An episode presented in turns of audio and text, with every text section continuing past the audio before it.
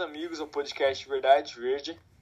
Eu sou o seu apresentador, Gabriel Pantelli, e hoje vamos falar sobre o tema As consequências da industrialização no meio ambiente, com a Bia Molinari.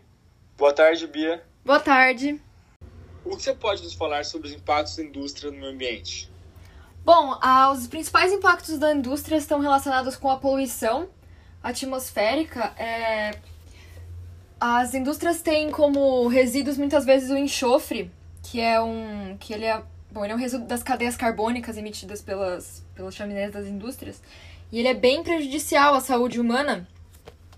É, tanto é que há um estudo feito pela Faculdade de Medicina da USP que indica que o morador de uma cidade grande como São Paulo tem a sua vida média reduzida em um, um ano e meio por conta dessa de respirar esse, esse ar poluído é, eles, eles falam que é equivalente a uma pessoa fumar quatro cigarros por dia. Que absurdo, né? Meu Deus. Meu Deus. Bom, é, além da poluição atmosférica, a poluição da água, né? Do, dos rios e dos mares. É, tanto diretamente do setor primário, que acaba lançando seus efluentes nos rios, é, a indústria química principalmente acaba muitas vezes aumentando a temperatura dos rios, é, e dificultando a, a vida dos peixes, né? Porque aumenta a temperatura da água e o, o gás oxigênio acaba se dissolvendo menos na água, dificulta a respiração dos peixes, eles morrem, ou mesmo por resíduos químicos mesmo, que são tóxicos.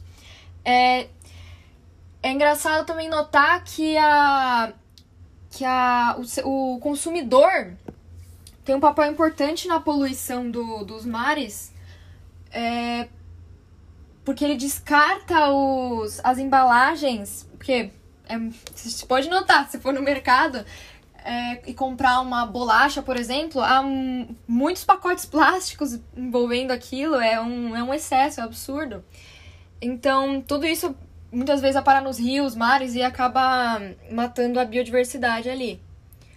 Bom, é, além disso, além da poluição, temos o desmatamento, principalmente praticado pelas indústrias madeireiras, é, de madeira de lei, né, para construir móveis, é, quanto pela indústria de papel, que é.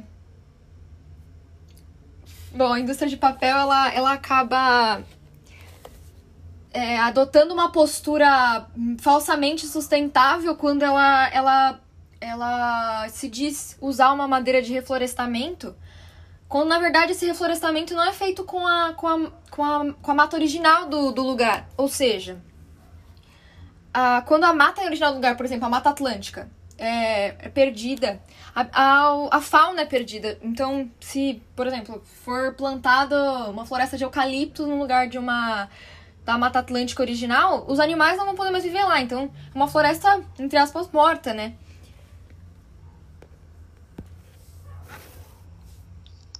Bia. Obrigado pela explicação. Agora, você pode me dizer quais são os principais poluidores? Quais países são mais responsáveis por essa tragédia? Bom, é, os, os, os dois países que lideram o ranking da poluição mundial são a China, em primeiro lugar, e os Estados Unidos. O interessante é que em 2007, até 2007, os Estados Unidos eram o primeiro do ranking, mas a China ultrapassou eles por conta de uma, um crescimento industrial acelerado que se deve é, principalmente por causa da, da, sua, da sua falta de leis trabalhistas, então, e do seu mercado consumidor, porque a China é o, país mais populoso do mundo. Tem um, ou seja, um mercado consumidor e, um, e uma mão de obra abundante e barata. Fatores atrativos até para outros, que outros países instalassem suas indústrias lá, né? Bom, os Estados Unidos, apesar de não ser mais o primeiro lugar, também é, estão nessa posição porque suas leis ambientais não são rígidas.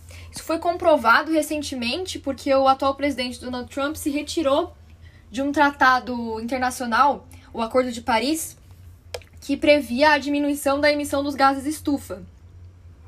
E ao fazer isso, ele, ele meio que é, confirmou que os Estados Unidos não têm. A preocupação deles é, é econômica, não é a ambiental, que é tão importante quanto, é secundária muito interessante isso. Agora, falando sobre o Acordo de Paris, você pode contar mais um pouco para nós sobre os tratados que eles dizem sobre o meio ambiente? Bom, na verdade, o primeiro tratado que surgiu para legislar sobre o meio ambiente foi bem tardio, né? Dado que a industrialização no mundo começou no século XVIII, é... 1972, que foi o primeiro, é uma data bem longe disso, né? Bom, em Estocolmo, nessa época, o... as potências mundiais se reuniram num acordo histórico para decidir o que elas fariam para devastar menos o ambiente. É, e desde então, vêm sendo assinados diversos tratados, como o de Paris e como o de Kyoto, ambos para reduzir o efeito estufa. É, um fato interessante é que um dos principais tratados foi assinado aqui no, no Brasil, no Rio de Janeiro, foi chamado de Eco Rio 92, e nele foi decidido que os países deviam é, prestar ajuda uns aos outros, ajuda financeira e tecnológica, para combater esses problemas e também que cada país devia criar uma legislação ambiental própria. Só que eles estipularam que cada um deveria seguir as suas próprias necessidades, o que é uma medida um pouco dúbia, certo? Porque ela abre brecha para que essa devastação é, continue acontecendo. É, e o que deves fazer para resolver esse problema, ou por pelo menos atenuá-lo?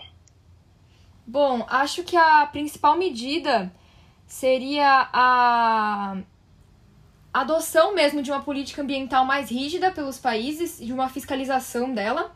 E além disso, da o incentivo à, à, formação de profissionais na área do ambientalismo, como engenheiros ambientais, gestores ambientais, e que esses profissionais fossem é, contratados pelas empresas para poder é, reduzir os seus efluentes, os seus poluentes no geral. Muito obrigado pela aula, Bia. Agradeço a todos que ouviram. E Agradeço. quem quiser olhar o próximo podcast, está disponível.